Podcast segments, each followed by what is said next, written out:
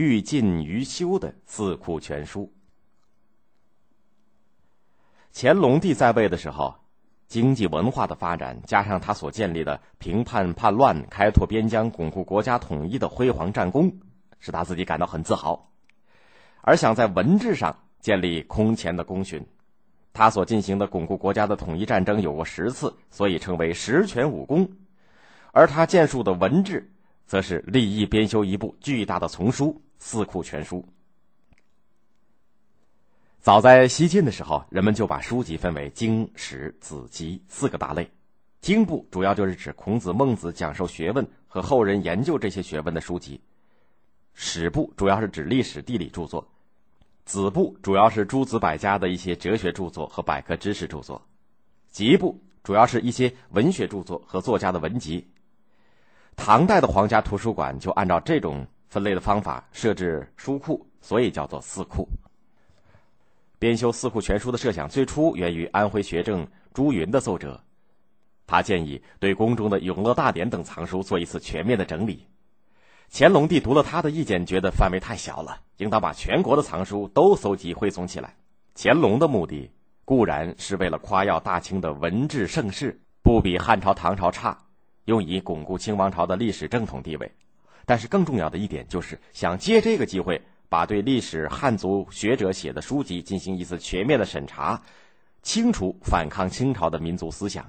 也就是采用编写的办法掩盖和达到他禁毁图书的目的。历史上把这种办法叫做“欲禁于修”。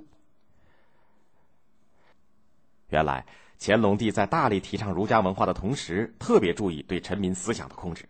所以在康熙、雍正两朝盛行的文字狱，到乾隆的时期并没有绝迹。并且在严厉的程度上，甚至愈演愈烈。比如说，有一个浙江的举人叫做徐树奎，被老鼠咬坏了衣服，气愤不过，就写下了“毁我衣冠真恨事，捣毁巢穴在明朝”的诗句。不巧的是，他的诗集当中又有“明朝七镇河，一举去清都”的句子。乾隆帝就说：“明朝，也就是明天，暗指是明王朝，大逆不道。”结果，连徐树奎的孙子都被处死了。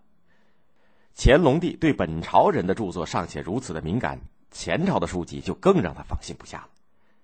乾隆帝从全国采集大量的图书，去掉重复的，大约有一万三千种，其中三千种遭到了收缴尽毁，占将近总数的四分之一。其余的书籍分作英抄、英刻、英存三类。英抄就是合格的著作，可以抄入《四库全书》。英刻就是清廷提倡的著作，除了抄入全书以外，另外用木活字版印刷，称为武英殿巨珍本。应存的就是认为没有价值的著作，仅存录书名。归进英抄的图书都经过了严格的审查，凡是书中对清朝的统治者不利的字句文字，严重的整段的要删除，轻微的则随意的篡改原文。就连宋代人指责辽国金国。明朝人批判元朝的话，都属于触犯禁忌，甚至曾经有过康熙皇帝御批的《通鉴纲目续编》，也因为记述历史的时候出现“胡人”两个字，乾隆皇帝也下令把它挖改。这样一来，很多古书就被改得面目全非，失去了原意。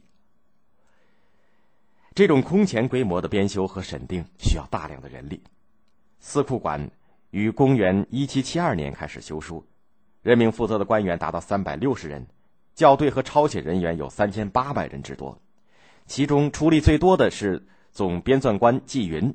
他把《四库全书》中的每一部书的渊源、版本、内容都做了详细的考证，编写了二百卷的《四库全书总目提要》。乾隆帝本人也对各篇提要和部分原书亲自加以审查。经过十年的努力，公元一七八二年一月，《四库全书》正式修成。收书三千五百零三种，共七万九千三百三十七卷，全书共抄七部，分别储藏在北京、承德、沈阳、杭州、镇江、扬州等地，并修建了藏书阁，对当时的读书人开放。八国联军攻入北京的时候，明朝皇帝修编的国内唯一的一部《永乐大典》，被侵略军当作后砖来垫弹药箱，散失的已经差不多了。而《四库全书》由于抄写了副本，尽管在清朝末年的战火当中损坏了三部，但是还有好几部流传到了今天。它保存了相当多的我国古代典籍，在国际上被称为中国人修造的文化长城。